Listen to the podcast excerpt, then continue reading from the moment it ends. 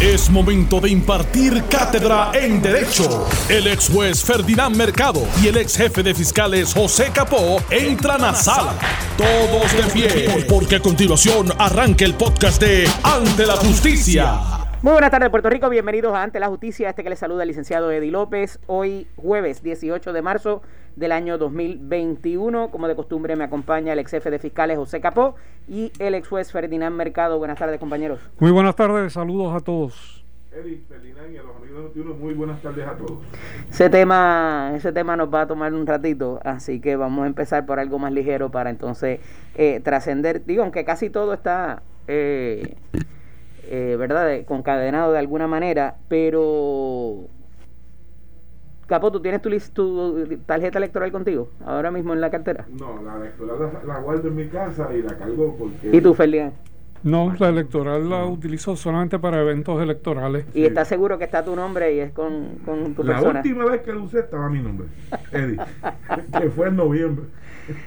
y es que se informa, ¿verdad?, de un el titular eh, en el periódico El Vocero que corrigen identidad de cadáver. Y es que el negociado de la policía identificó erróneamente a un individuo asesinado a las 4.34 de la madrugada de ayer frente a la barriada de La Perla en San Juan. Casi nueve horas más tarde, la policía emitió un informe identificando a la víctima como Brian Rosado Cintrón, de 23 años y vecino de Vega Baja. Según el informe, el informe, Rosado Cintrón presuntamente poseía una tarjeta electoral a nombre de Víctor Manuel Matos Rodríguez, de 41 años y vecino de Naranjito. La policía no corroboró la identidad del occiso hasta que familiares lo identificaron. En la escena se encontró un Mercedes-Benz 300 en el que presuntamente viajaba Rosado Cintrón y en su interior una pistola calibre .40, tres cargadores y municiones eh, las llaves del vehículo fueron encontradas en una de las manos del joven asesinado. El móvil de estos hechos se encuentra bajo investigación, pero se indicó que Rosado Cintrón tenía expediente por ley de armas de diciembre de 2015. Lee el informe policial.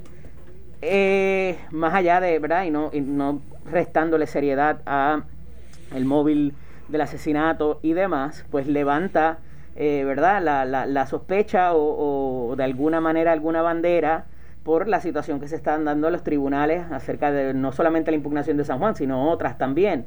Eh, y, este tipo de situación, pero es raro y más una persona relativamente joven que ande con, la, con una tarjeta electoral. ¿Cómo lo ven? Pero eh, surgen dudas de ahí. O sea, la tarjeta a la que se hace referencia era una tarjeta falsa que tenía el rostro del occiso y el nombre de otra persona o era una persona parecida o sencillamente eh, era que tenía una tarjeta de alguien que no le poseía y el policía o los agentes eh, no, no, no, constataron el rostro de la tarjeta con el rostro del occiso y eh, asumieron que era el nombre del, del occiso. O sea, quedan hay, hay, de 23 a 41 años hay como que una diferencia. Hay, por eso hay, hay dudas ahí, no, Mira, no sé. No sabemos al momento, ¿verdad? si, lo, el, el dato, el hecho es que se encontró en sus pertenencias esta tarjeta electoral. Debo asumir que no tenía ninguna otra identificación, y era la única. Esto, pues, eh, tampoco sabemos si en la oscuridad de la noche o la madrugada porque obviamente se trabaja primero la escena y lo último que se toca es el cadáver. Que si esto fue a las cuatro y pico de la mañana, debo entender que ya cuando se entra a examinar el cadáver de la investigación ya estaba de día. Por lo tanto, uno asume, Eddie Ferdinand y los amigos que me escuchan, que además de la, esa tarjeta electoral con un nombre, pues hay un retrato. No sé si por la confianza, perdón, eh, se examinó la foto para ver si comparaba con el que estaba allí. O, como dice Ferdinand, realmente tenía también, estaba alterada con el retrato, con ese nombre, retrato del occiso. ¿Verdad? no lo sabemos.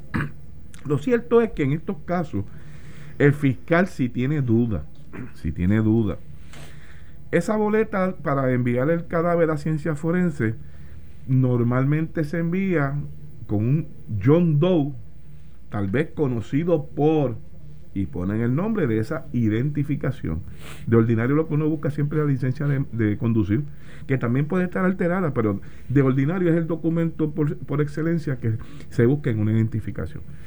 Y más si Esto llega entonces a forense, no es hasta que llegan los familiares de este oxiso a identificar que dan otro nombre, que ahí es que se percata el instituto y ahí el instituto detiene notifica al, tiene que notificar al fiscal si es que puso no lo puso como John Doe, lo puso con el nombre que aparecía en la tarjeta electoral, para que entonces el fiscal cambie esa boleta y se la envíe nuevamente, esa autorización para realizar la autopsia, para que se la envíe nuevamente a Forense, para que entonces el instituto continúe con sus labores. Finalmente, si, si se fue por un John Doe, cuando venga el informe de patología, de, la, el examen de, del cadáver, va a venir John Doe conocido por, ¿verdad? Así como les pidió el fiscal, si es que la puso de esa manera. Pero ciertamente hacía tiempo que yo no veía, esto ocurre, ¿sabes? Esto ha ocurrido. Eh, pero sí, hace tiempo que no veía que este tipo de, de, situación donde se, eh, se pone un cadáver con un nombre el cual realmente al final no es el que le correspondía. definitivamente, y eh, estas preguntas que se nos ocurren, se nos ocurren a base de la experiencia. Ah. Es posible que el autor del artículo pues ni siquiera se haya preguntado eh, directamente sobre la tarjeta, sobre la foto, sobre el nombre, sobre si era falsificada o sencillamente era yo no recuerdo que hayan habido casos de eso y les pregunto si a lo mejor ustedes sí. Porque sí hubo aquel caso famoso en, el, en uno de los sescos o en varios de los sescos que se llevaron a aquella señora que la, ¿te acuerdas? Que la y eso tenía que ver con multas, Carolina, Carolina fue ese. Fue en Carolina. Este, que, se desmayó. Este, pero falsificar una tarjeta electoral, además de que no te sirve de mucho, porque bien, yo creo que en la misma tarjeta te dice, esto no sirve para propósitos de identificación. Eso es correcto, Eddie, pero, todavía, hay, todavía hay lugares que te, si no tienes identificación te la aceptan como, como secundaria. ¿Por qué? Porque tiene un retrato. Sí. Pero mira, aquí ha habido situaciones, ha habido casos donde un eh, imputado ha atravesado todos los procesos judiciales, incluyendo la sentencia, con un nombre que no le corresponde. De verdad. Sí, sí, eso eh, lo hemos visto. Yo vi como, ocho casos de esos en, ¿Y quieres que te agrave la situación? Alguien tiene que haberlo sabido. En una ocasión, mientras yo estuve en el tribunal de Guayama, eh, hubo una, unos incidentes de robo, delitos serios. El robo en, en Calley, en, en lo que era el antiguo centro comercial en una TH. Y puedes creerme que estuvimos hasta el final procesando a un individuo y no es hasta que el abogado comienza a hacer eh, su contrainterrogatorio. Me acuerdo que el juez era el juez Melesio, que dirigía la sala 305, que el individuo tenía un hermano gemelo y, y los dos tenían récords criminales y ambos estaban continuamente entrando y saliendo al sistema carcelario de, de corrección y entonces estaban confundidos los, los expedientes y los récords de uno y del otro. Y cuando trajeron de testigos al hermano gemelo, el testigo que, que sufrió la, el asalto a la víctima, ciertamente se confundió. Tenía dudas si había sido el otro, porque eran idénticos, este, Hace, hace aproximadamente una semana o semana y media salió una noticia de una persona que fue arrestada por las autoridades federales por haber cometido en algún estado de los Estados Unidos un acto de, violación o de sí de violación o incesto eh, era un familiar y eh, eso fue en 1988 y lo arrestan ahora.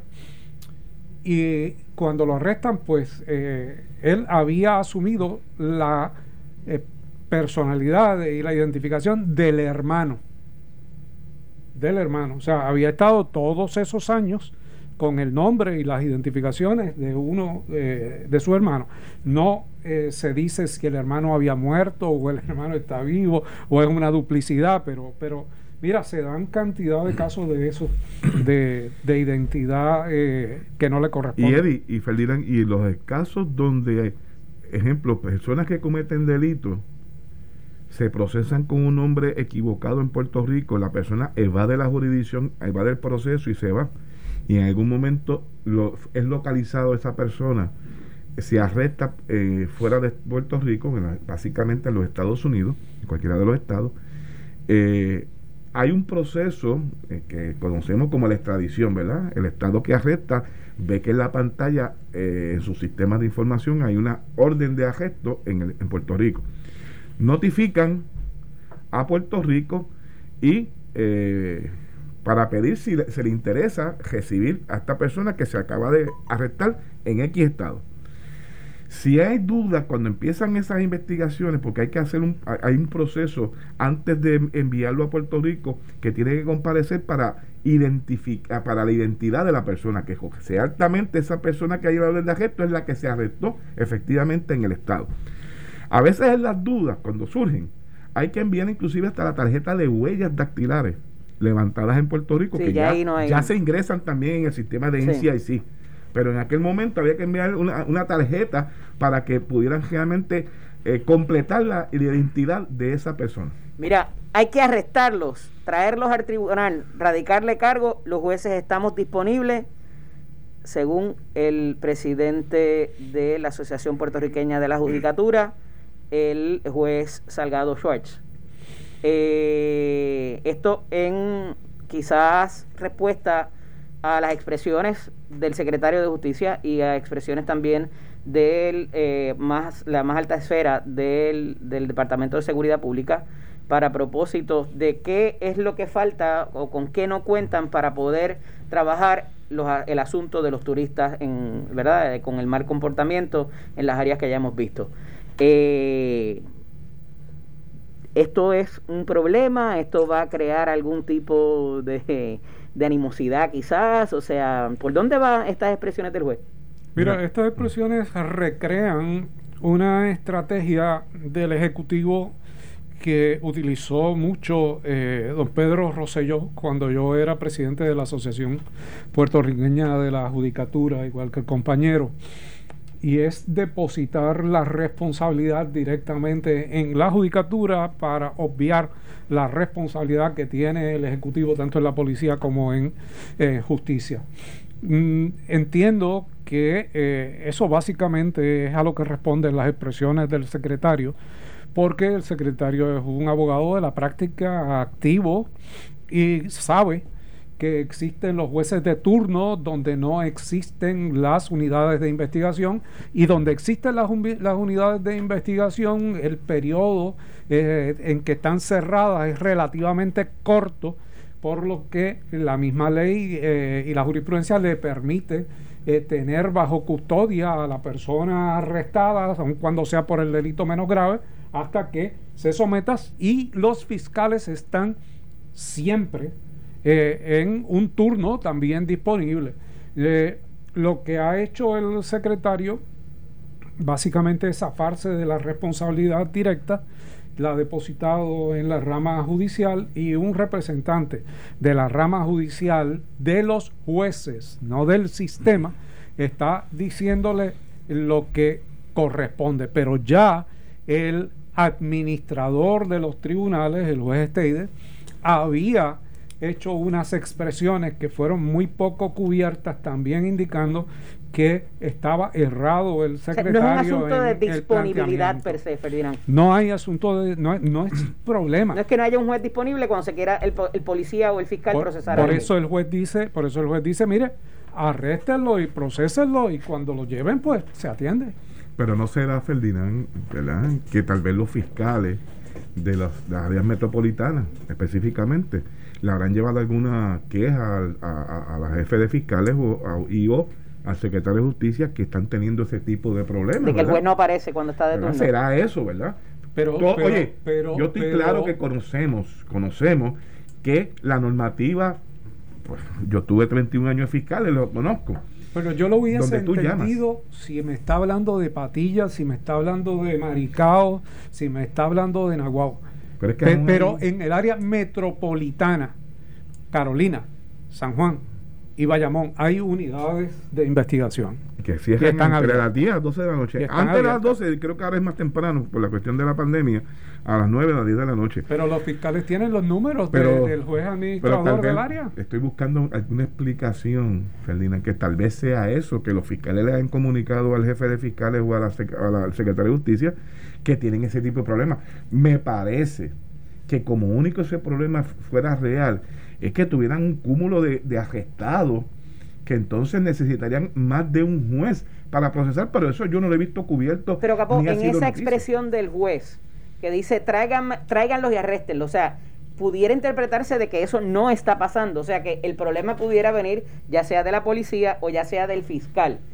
A diferencia del turno del juez, que no necesariamente tiene que estar presente allí, el fiscal sí. El fiscal siempre está disponible en, alguna de las dependencias. Hay, varios fiscales de turno a nivel de toda la isla y en el área metropolitana, en la unidad, hay siempre un fiscal para físico y un fiscal para tu, escenas. Siempre. O sea que por ahí tampoco debería haber, eh, eh, debería humear en cuanto es más, mira, Eddie, las primeras expresiones o primeras reacciones que yo escuché ayer a, a, lo que aseveró el señor secretario fue del portavoz de prensa de tribunales, don Daniel Domínguez. Dani que informaba, Daniel Rodríguez, perdón, Daniel Rodríguez, que informaba los jueces de turno que aún estando cejados, siempre fiscal tiene conocimiento del juez del teléfono, ¿verdad? Del juez que está de turno y si por alguna razón ese juez de turno no levanta ese teléfono, la instrucción es llamar al juez administrador de la región, quien entonces tomará las providencias para proveer el juez que responda al pedido del fiscal. Y eso ocurre en San Juan, Carolina, Bayamón, Humacao, Ponce, Mayagüez, Arecibo y Aybonito. ¿Ok? En toda la fiscalía. Ahora bien, la segunda, que fueron más contundentes, las que tú acabas de expresar, que es la de juez eh, Delgado Schwartz, que fue pues, más enfático, ¿verdad? Este, inclusive le dio que no hay un problema, inclusive que en tribunales tiene disponibles traductores de distintos idiomas y están disponibles para estos casos. ¿Por qué? Porque no es lo mismo cuando la persona que no domina el, idioma español es una víctima o es un imputado. Si es imputado, le corresponde a la rama judicial, a tribunales, proveer el intérprete. Si es una víctima, le corresponde entonces al Departamento de Justicia proveer entonces ese intérprete. Tengo que ir a la pausa, pero vamos a volver a esa dinámica porque surge otras dos interesantes o tres. La policía interactuando en las afueras de los negocios, adentro de los negocios también, y unas intervenciones que se dan en el aeropuerto, que también son muy particulares. Regresamos en breve. Estás escuchando el podcast de Ante la Justicia de Noti1630. Estamos de regreso aquí en Ante la Justicia.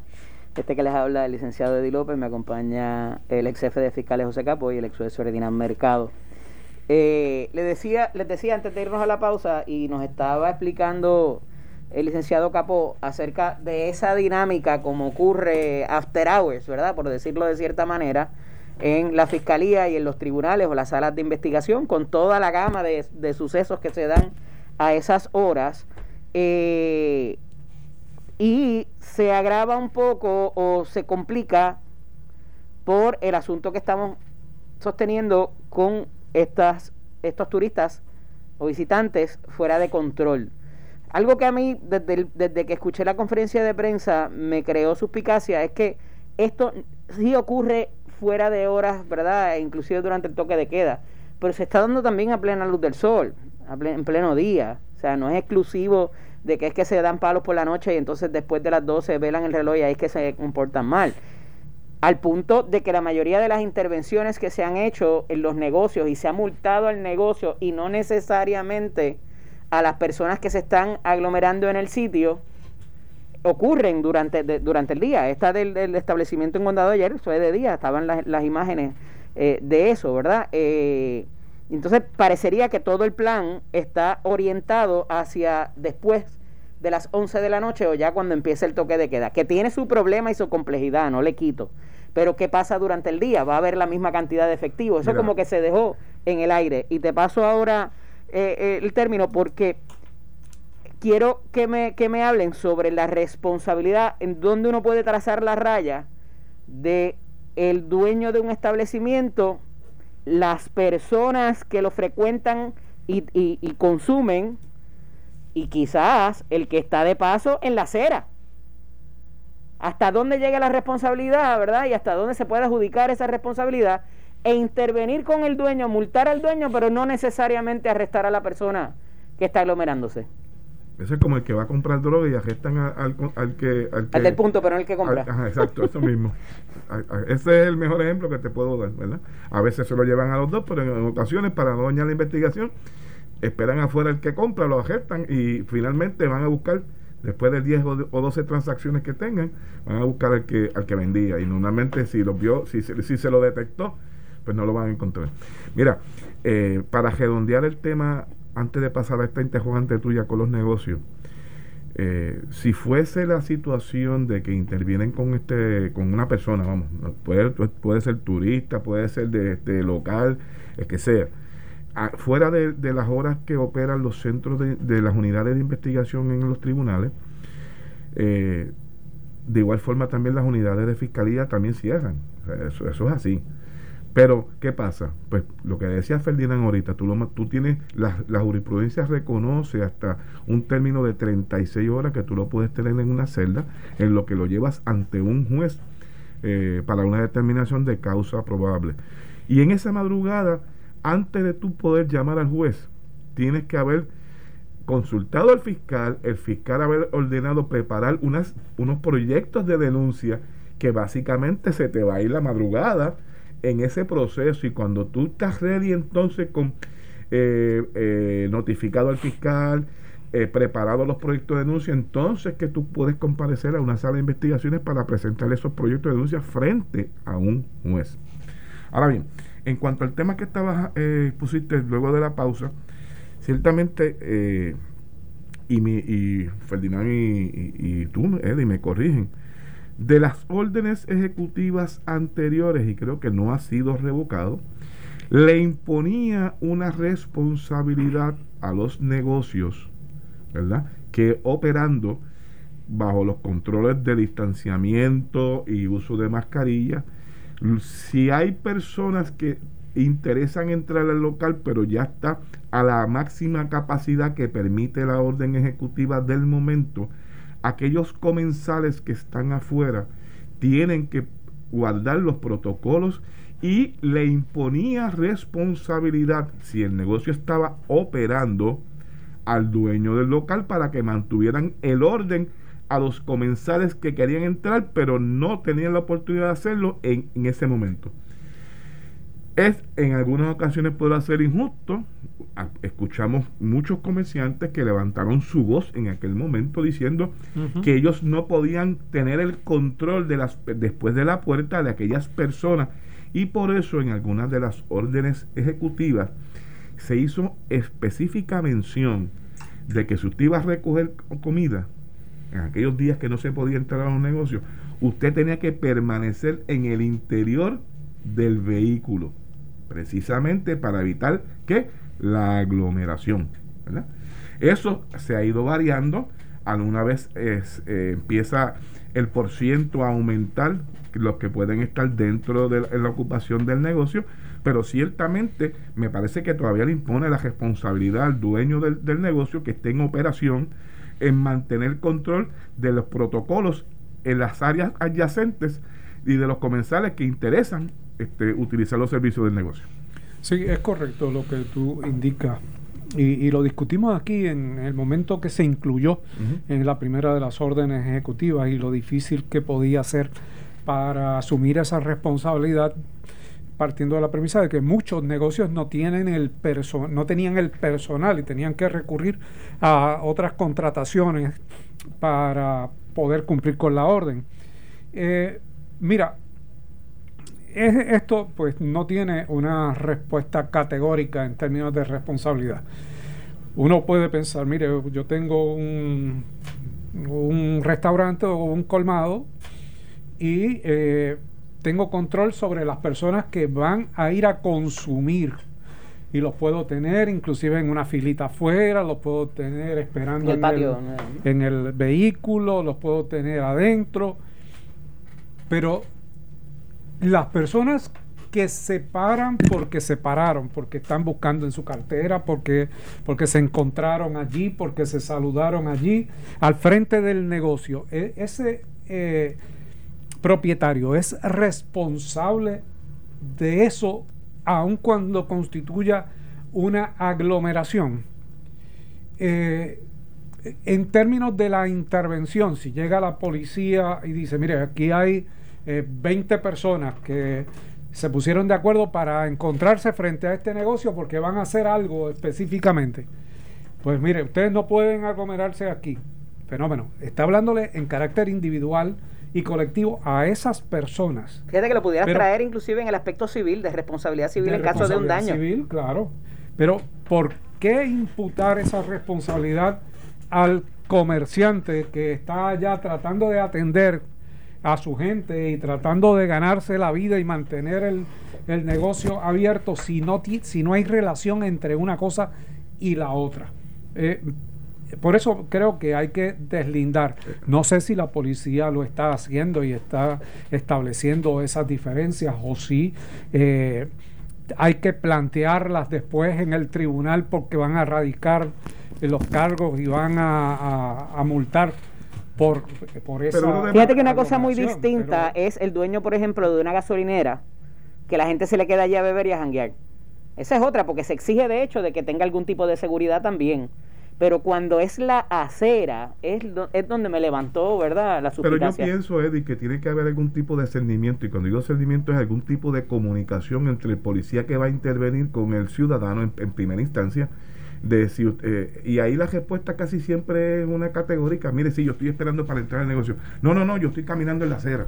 Y ahí es lo mínimo que puede tener un policía para ejercer su discreción, si entiende que va, eh, si es, por eso que yo decía ahorita los comensales, los que están esperando para entrar al negocio, ¿verdad? Que eso sí, en la orden le contempla un grado de responsabilidad al dueño del negocio. Pero tiene que haber algún tipo de comunicación que el guardia pueda entender si realmente es un comensal que está esperando o es un ciudadano que camina libremente por una acera. Claro, el, la mínima intervención va a provocar, como dice Ferdinand, que si la determinación de la gente es arrestar y procesar, va a saber que va a tener un planteamiento inmediato en ese procesamiento con relación específicamente a eso. Mire, si yo estaba caminando libremente por allí, o sea, eh, esa persona, o, si acusan al dueño del negocio pues, en su defensa, ¿verdad? Usted le hizo preguntas a esa persona si realmente venía para mi negocio o no. Y el policía va a tener que contestar si las contestaciones no satisfacen, ¿verdad?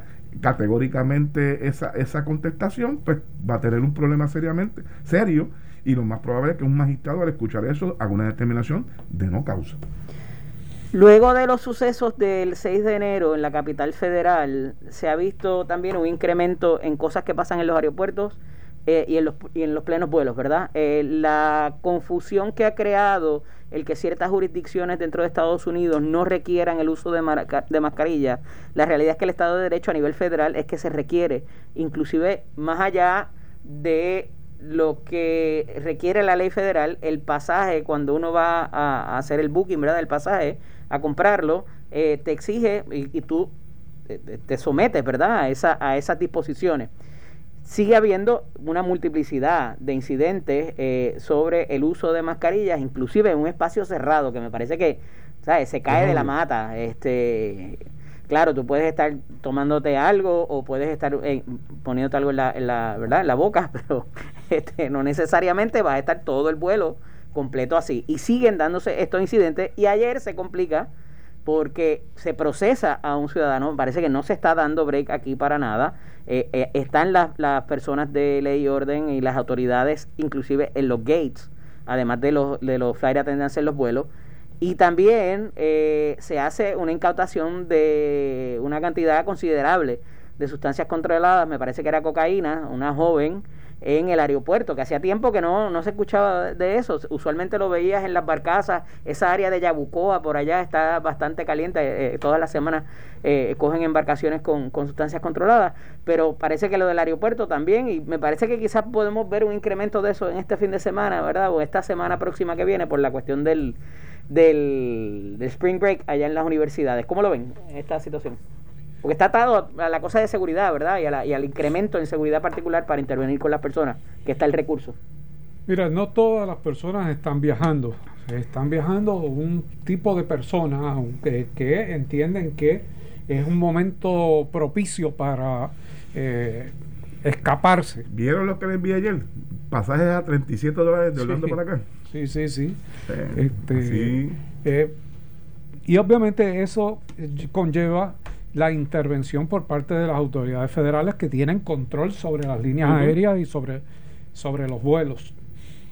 Y eh, pues de alguna manera muchos de los que están viajando entienden que la libertad es absoluta y eh, provocan un libertinaje en su conducta que provoca a la misma vez la intervención de las autoridades, tanto eh, aéreas como cuando llegan a los aeropuertos, porque se les llama la atención y se les dice, mire, utilice la mascarilla y y eso genera actos de violencia y peleas y las intervenciones y los arrestos. Y uno dice, caramba, pero era necesario llegar a esto con, ponerse la mascarilla y seguir caminando era suficiente. Pero muchos de ellos también vienen bajo efectos de bebidas embriagantes porque han estado viajando varias horas y eh, eso eh, pues redunda en estas actividades de violencia. Otros sencillamente son violentos porque lo son, no tienen que darse un palo para, para exhibir la, agresividad. Nosotros también estamos más pendientes de ese tipo de conductas. Eso no, no significa que no ocurra en otros momentos y que las intervenciones también eh, se hagan. Lo que pasa es que ahora estamos más pendientes y nos llama también la atención y hay más cobertura mediática de ese tipo de, eventos.